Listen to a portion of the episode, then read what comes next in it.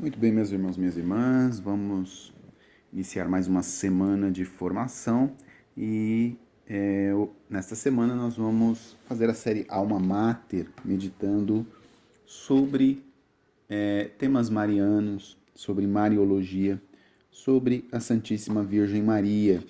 Já faz algum tempo que nós não temos nenhuma formação, a última pelo que eu busquei aqui, está no áudio número 37. Então, se você quiser resgatar lá, onde nós começamos a meditar sobre o Tratado da Verdadeira Devoção à Santíssima Virgem, escrito por São Luís Maria Grignon de Montfort.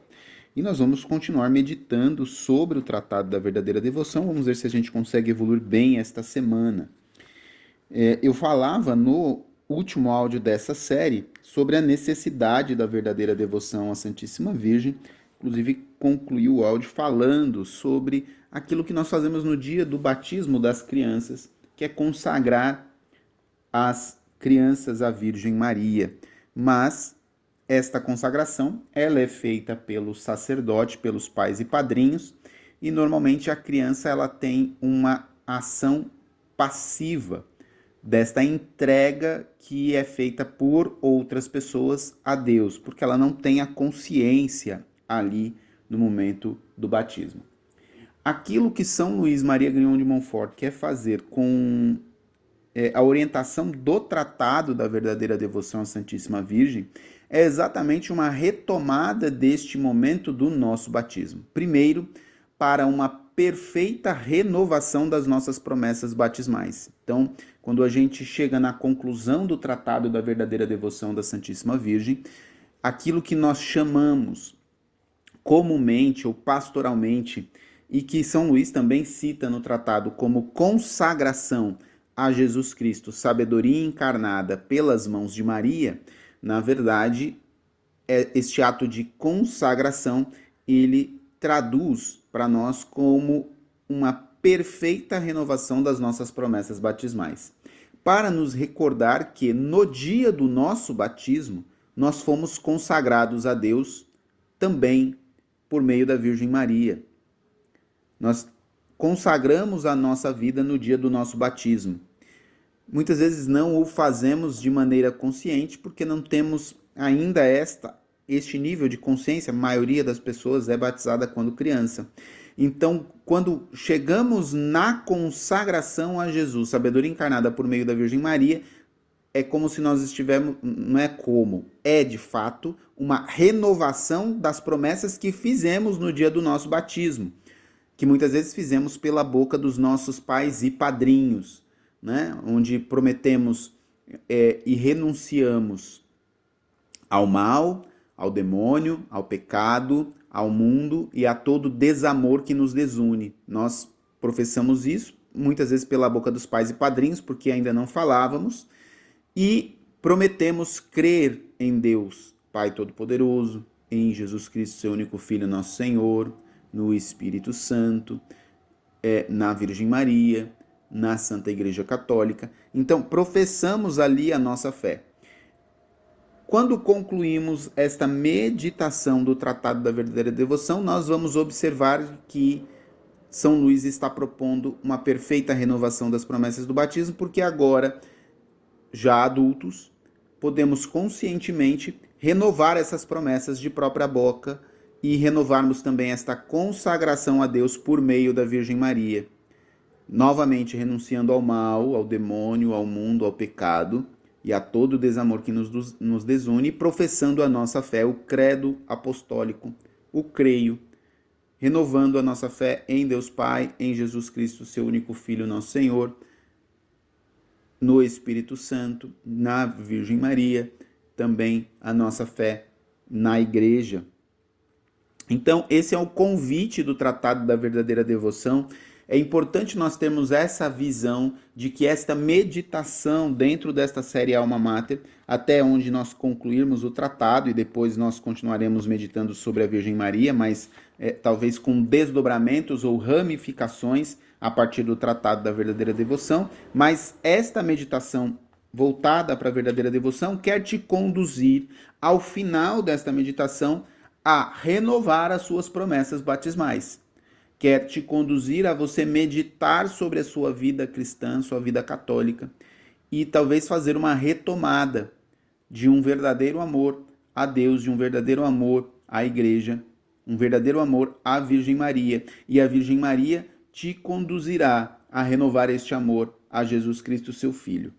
Então, que você possa compreender este convite desta série, em compreender que essa espiritualidade proposta por São Luís é uma espiritualidade que está totalmente inserida dentro da igreja, inserida dentro da história da igreja, não é uma, é, uma coisa isolada ou é, inovadora, não. Logicamente, São Luís tem um mérito é, de sistematizar esta espiritualidade neste pequeno livro do Tratado da Verdadeira Devoção. É, porém, é, essa, essa, além, lógico que esse mérito que São Luís tem é, não tira a origem desta espiritualidade é, e da, dessa escola de espiritualidade que tem inúmeros representantes né, e que é, tem uma amplitude é, de escritores é, belíssimos e de santos na formação de inúmeros santos. Isso é uma coisa importante de nós compreendermos. Eu vou só citar para vocês, porque eu acho que é importante, eu peguei o livro aqui, então eu vou citar, que ele está fácil e está à mão. É, eu vou citar um trecho uh, do compêndio de Teologia Cética Mística, do Adolphe Tanqueray, é, que, é, que é de fato um manual de teologia. Tá? É um manual que tem aí, só por curiosidade, ele tem, deixa eu olhar aqui, quase 700 páginas. Então é um livro bastante grande, mas o que eu vou citar está bem no comecinho do livro e se eu puder eu até tiro uma foto depois para vocês porque é muito, muito legal. O Tanquerei, nesse livro, ele dá uma logo no início, na página 31, nos primeiros capítulos, ele dá uma bibliografia, uma cronologia das escolas de espiritualidade católica. Então ele começa desde lá da idade patrística, nos primeiros séculos é, da igreja, né, do, do primeiro dos os três primeiros séculos, quem são os representantes dessa é, idade patrística da igreja. Eu vou, eu vou ler aqui só para vocês terem essa ideia, e aí a gente já retoma é, para o tema do tratado, mas é que eu acho que é muito interessante para vocês terem essa ideia de como as escolas de espiritualidade foram se formando ao longo da história da igreja. Então, as escolas de espiritualidade ascética e mística, como nós falamos, elas foram é, se formando ao longo da história da igreja e alimentando o coração da igreja, o coração dos fiéis. Então, na Idade Patrística, nós temos uma primeira divisão dos três primeiros séculos, onde nós temos um volume de perseguições bastante grande de, é, e de martírios bastante grande, onde a igreja ainda é, não era a religião é, oficial do império, então havia perseguição dos imperadores muitíssimo grande. E a gente tem, nesses três primeiros séculos, os seguintes representantes dessa idade patrística: São Clemente, é, Hermas, nós também temos Clemente de Alexandria, nós temos São Cipriano. É, depois, do quarto ao sétimo século, onde nós já temos ali uma passagem é, da igreja sendo reconhecida pelo imperador como a religião oficial, então nós temos outros representantes, mas ainda dentro dessa idade patrística. Então nós temos Santo Ambrósio, temos Santo Agostinho, que é um dos maiores teólogos é, e filósofos da igreja. Nós temos Cassiano, nós temos São Leão, temos São Bento, né, que nós devemos é, recordar, né, que é padroeiro da Europa, padroeiro dos mosteiros. Então, a sua regra foi conhecida é, mundialmente e, e, afetou quase todos os monges do Ocidente e foi replicada em diversos lugares. E também temos São Gregório Magno. Mas dentro deste mesmo período, na igreja oriental, nós temos Santo Atanásio, São Cirilo de Jerusalém, São Basílio, São João Crisóstomo, São Cirilo de Alexandria, o pseudo Dionísio, São João Clímaco, São Máximo Confessor. É, então, aqui eu estou dando só os nomes para que você saiba, mas são é, os padres da idade patrística, que tem uma vasta obra, todos eles aqui têm obras citadas, tá? Eu não vou citar as obras, porque senão a gente gastaria muito tempo, mas é para que você tenha essa visão dos é, sete primeiros séculos ali, uh, onde nós temos, de fato, um desenvolvimento muito grande dessa escola é, patrística, né? Bom, depois nós temos ali dentro é, da Idade Média muitos, muitas outras escolas que foram se desenvolvendo e vários representantes dessas, dessas escolas, né? Então ali a gente está falando da própria escola beneditina que foi se desenvolvendo dentro da Idade Média com Santo Anselmo, São Bernardo, Santa Idelgarda, Santa Gertrudes, Santa Brígida, São Lourenço Justiniano. É... Depois nós temos também a escola de São Vítor, que está ali mais ou menos em 1140. O próprio Hugo de São Vítor é principal representante. É, depois nós temos a escola dominicana, é, que também é ali com São Domingos, que é contemporâneo de São Francisco, São Domingos de Gusmão, que é o fundador da Ordem dos Pregadores. Temos São Alberto Magno, Santo Tomás de Aquino, que é o, talvez o maior teólogo é, de todos os tempos da Igreja e um filósofo, um filósofo e nós podemos dizer pelas profundidade da sua obra é, na perspectiva antropológica, que nós podemos encontrar muito de psicologia em Santo Tomás, de fundamentos psicológicos em Santo Tomás, é, dentro da própria Suma Teológica, naquilo que é, nós podemos falar de antropologia teológica. Então, Santo Tomás de Aquino é o doutor angélico. É, dentro dessa escola dominicana, São Vicente Ferrer, Santa Catarina de Sena, depois nós temos a escola franciscana, obviamente São Francisco de Assis, um dos grandes representantes, mas talvez um, uh, o maior teólogo que nós temos aí dentro dessa escola de espiritualidade franciscana é, é aquele que é escolhido até pelo próprio São Francisco, é, São Boaventura, que é um grandíssimo teólogo. É, nós temos também a, a, a escola mística flamenca, é, que nós temos aí um grande representante que é Thomas Kempis, que é aquele que tem atribuído a paternidade da imitação de Cristo, imitação de Cristo que é um clássico da espiritualidade. É, e aí temos outras escolas aí que a gente pode é, citar, além daquela, daqueles representantes das escolas que continuaram se desenvolvendo ao longo do tempo. Né? Então, temos a escola inaciana, é, temos a, a, escola teresiana ou carmelitana, né? onde nós temos aí como grandes representantes Santa Teresa d'Ávila, São João da Cruz, é, e tantos outros, né? Santa Teresinha do Menino Jesus, só para citar aí três doutores da igreja que estão dentro da escola carmelitana. É, depois temos a escola salesiana, e a gente já está avançando, né? a gente já está falando aí mais ou menos de 1500. É, escola salesiana, que é São Francisco de Sales, é o principal representante, mas dentro dessa escola salesiana aí também temos Santa Margarida Maria, que é também uma representante importante. E aí nós vamos chegar nessa escola de espiritualidade onde está São Luís Maria Grignon de Montfort, que é a escola francesa do século XVII. Então aqui eu vou me deter um pouquinho mais. Eu citei várias escolas, não vou aprofundar nenhuma delas hoje, é, nem nesta semana, pode ficar para um outro momento.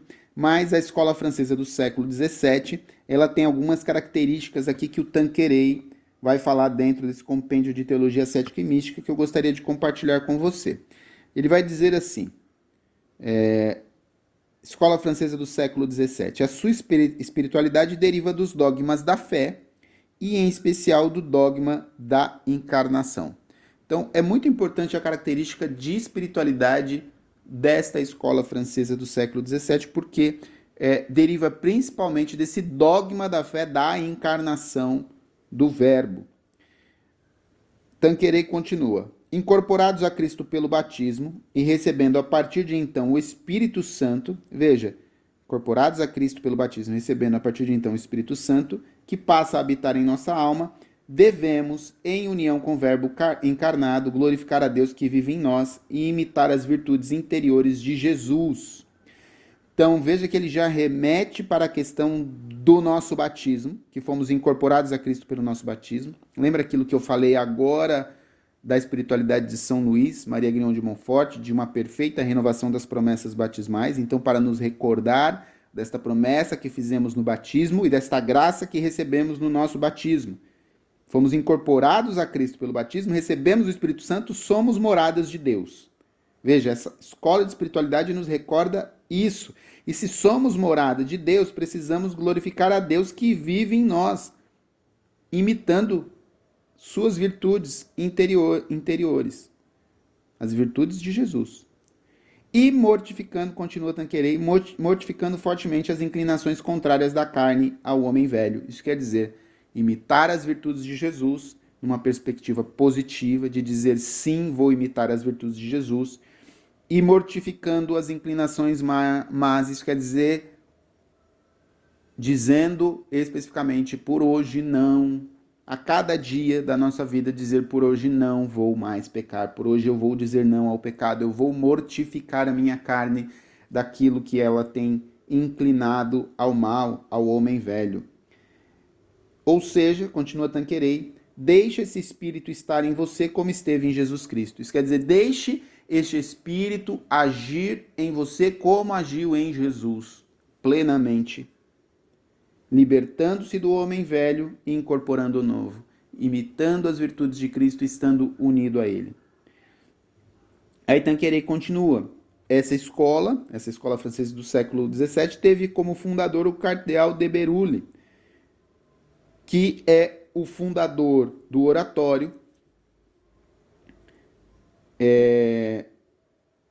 mas também tem outros representantes bastante conhecidos dessa mesma escola de espiritualidade francesa do século XVII pertencem São Vicente de Paulo, né, que é o grande inspirador de toda a obra vicentina, né, e também, é, além de inspirador de toda a obra vicentina, que foi fundada por é, Frederico Ozanam depois, ele é fundador diretamente dos lazaristas, né, sacerdotes de missão e das irmãs da caridade. Aqui eu vou só colocar um parentezinho, eu sei que são muitas referências, mas é só para a gente guardar.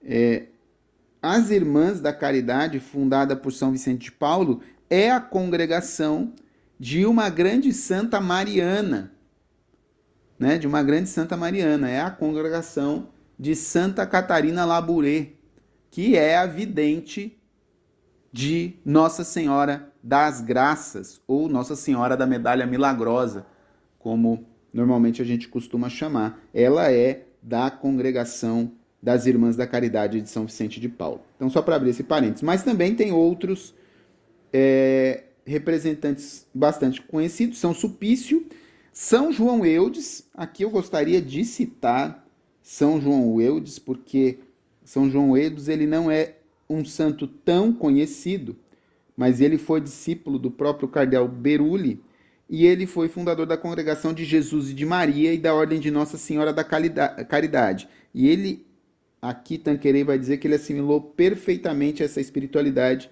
expondo-a de modo claro, popular e prático. Ele soube esclarecer tão bem o elo entre as virtudes interiores e veja aí o que, que está dentro dessa escola de espiritualidade.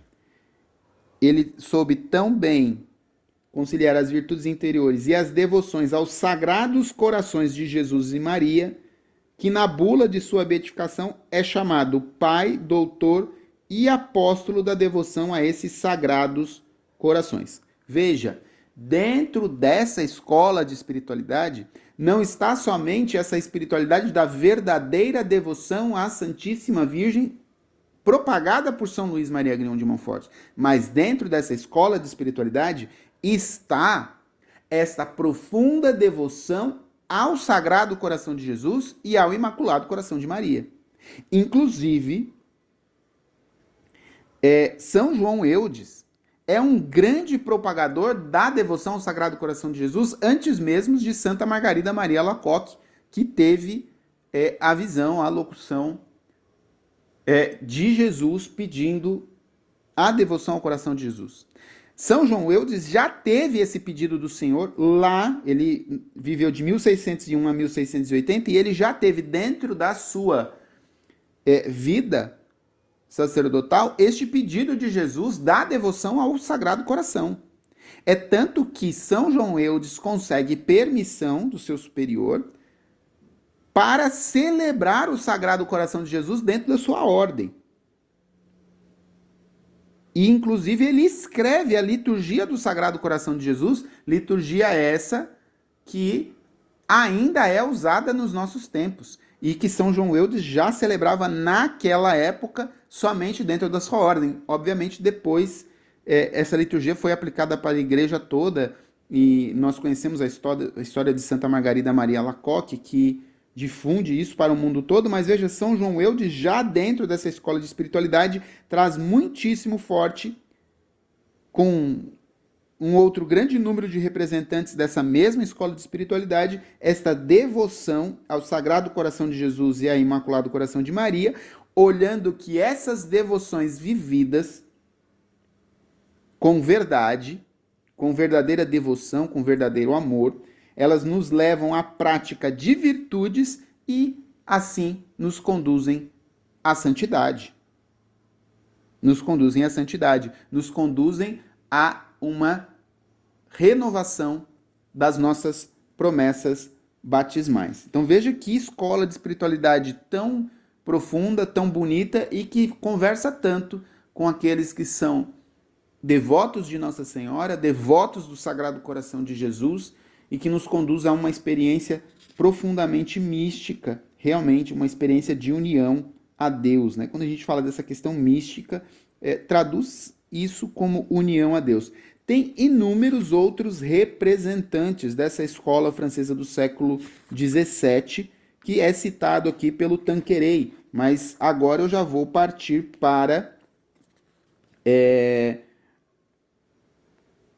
o nosso querido São Luís Maria Grignon de Montfort, que é de 1673 a 1716. Ele é fundador dos missionários da Companhia de Maria e das Filhas da Sabedoria. Foi iniciado nessa espiritualidade no seminário de São Sulpício, onde ele estudou. É, e ele traduz isso de forma muito clara e de forma muito popular. Esse é um grande mérito de São Luís, porque ele consegue traduzir nas suas missões por toda a França, missões populares, ele prega esta espiritualidade e aquilo que nós vemos no Tratado da Verdadeira Devoção e em outros livros que foram escritos por São Luís, como O Segredo de Maria, a Carta aos Amigos da Cruz, é reflexo daquilo que ele pregava nas suas missões populares. Ele levava o povo de Deus, o povo católico, a renovar as promessas do batismo a cada missão que ele pregava. Ele levava essa experiência de amor, de devoção a Nossa Senhora, ao Sagrado Coração de Jesus e a esta renovação das promessas do batismo. Então, São Luís é um grandíssimo representante dessa escola de espiritualidade eu quis citar, tem vários outros. Aqui, é, Tanquerei cita também São João Batista de La Salle, ele é, cita também o Venerável Bordeaux, é, tem mais ou menos uns 30 autores, teólogos, santos diferentes dentro dessa escola de espiritualidade, quer dizer, é, existe literatura vasta sobre essa escola de espiritualidade francesa do século XVII que é uma escola que me inspira e me encanta profundamente, é, não em detrimento de outras, na verdade, mas é, de um, um, princípio realmente de estima por ter tocado pessoalmente a minha vida,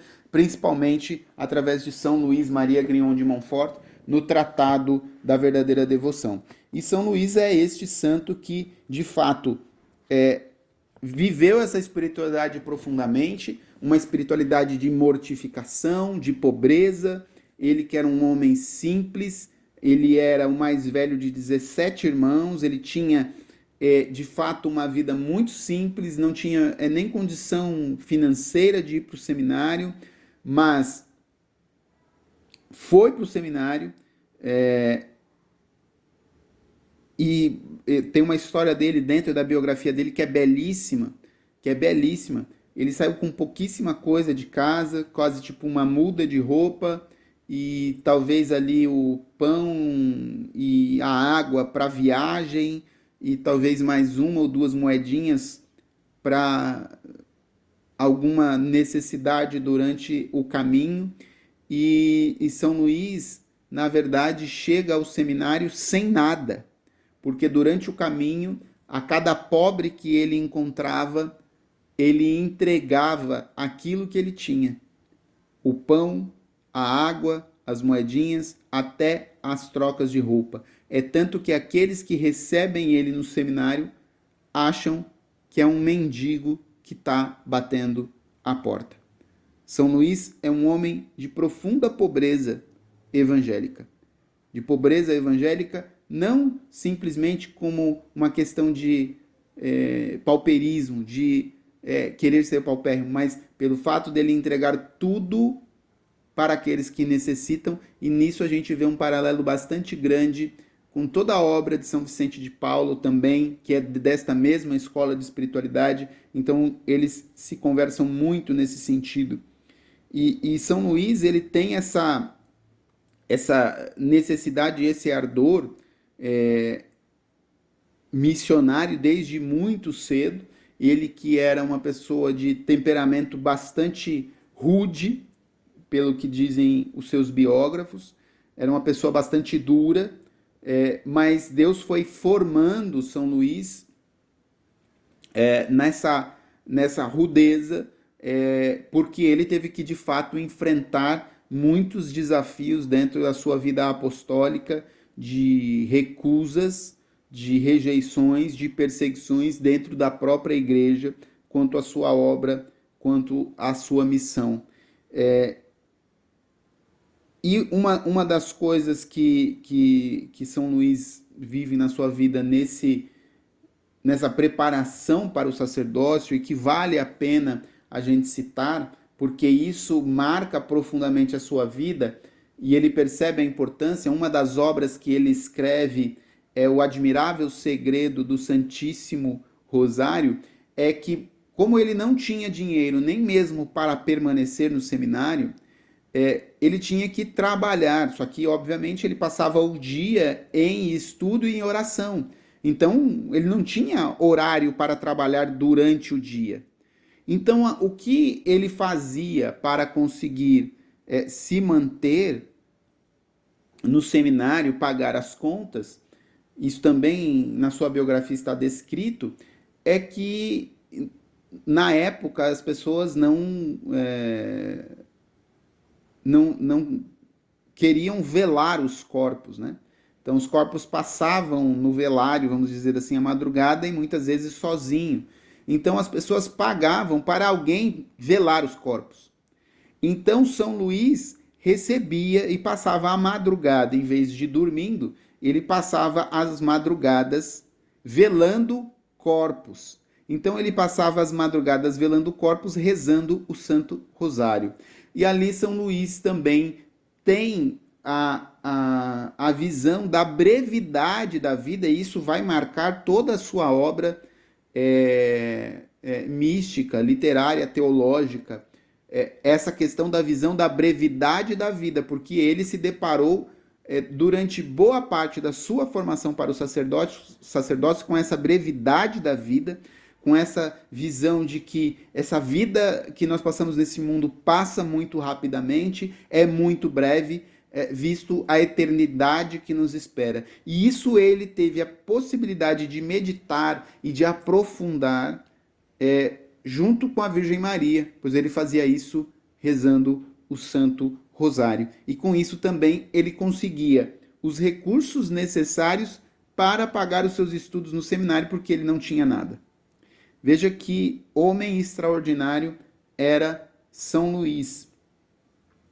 Em 1700, é, ele se torna é, sacerdote e as três características mais fortes dentro do seu ministério sacerdotal era a evangelização, era as missões.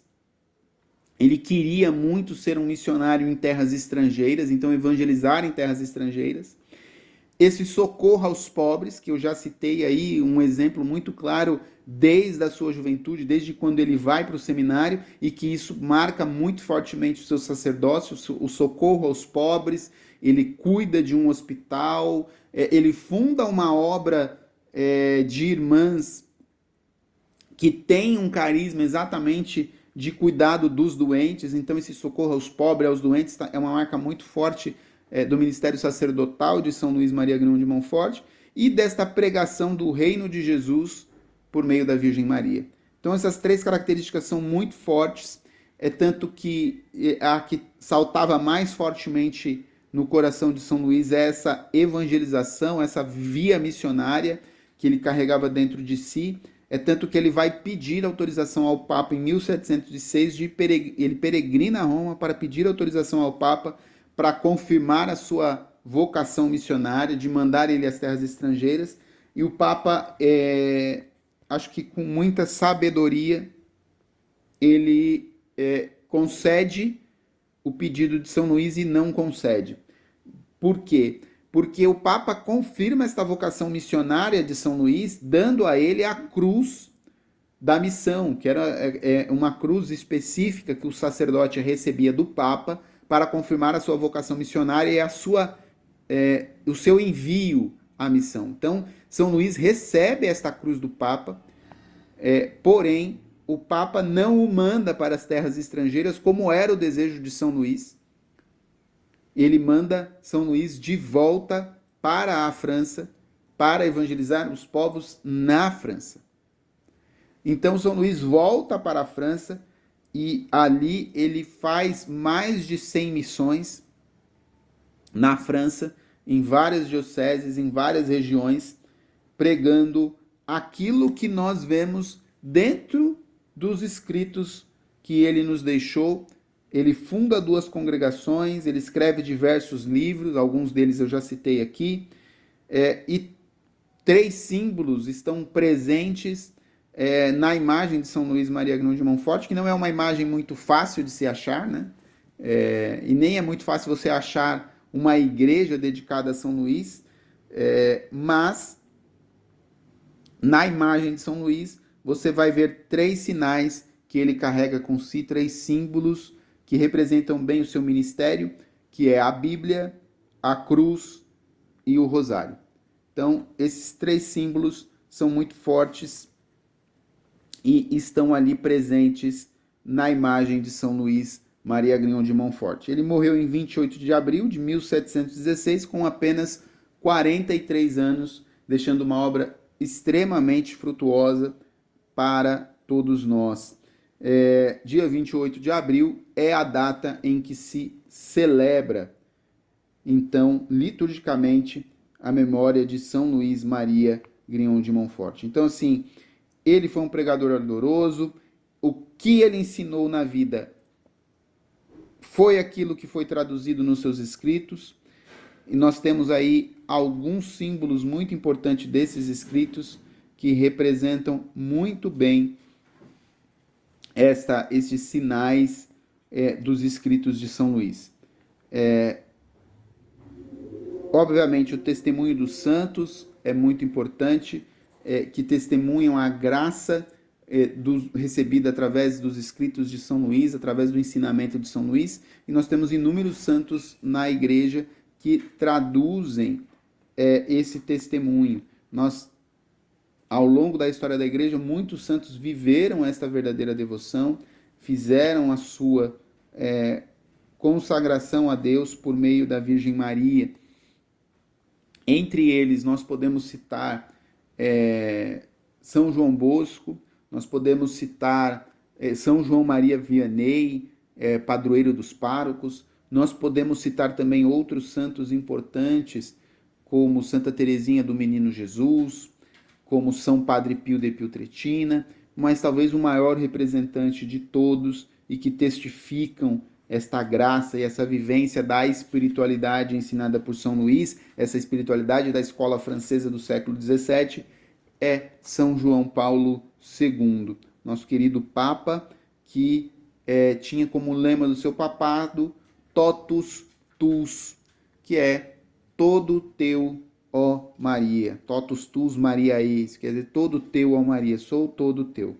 É, além disso, nós também temos o testemunho da própria é, vivência do, das pessoas que foram catequizadas, evangelizadas por São Luís, né? os camponeses franceses, as pessoas que foram atingidas por essa mensagem de São Luís ali na região da França, foram as pessoas que tiveram é, um testemunho fortíssimo, principalmente na época da Revolução Francesa, onde os cristãos foram perseguidos, e muitos no, nos locais por onde São Luís passou é onde você tem o maior número de mártires, pessoas que não negaram a sua fé, mas testemunharam contra toda a perseguição que sofreram para mostrar a efetividade é, desta evangelização, desta catequese de São Luís.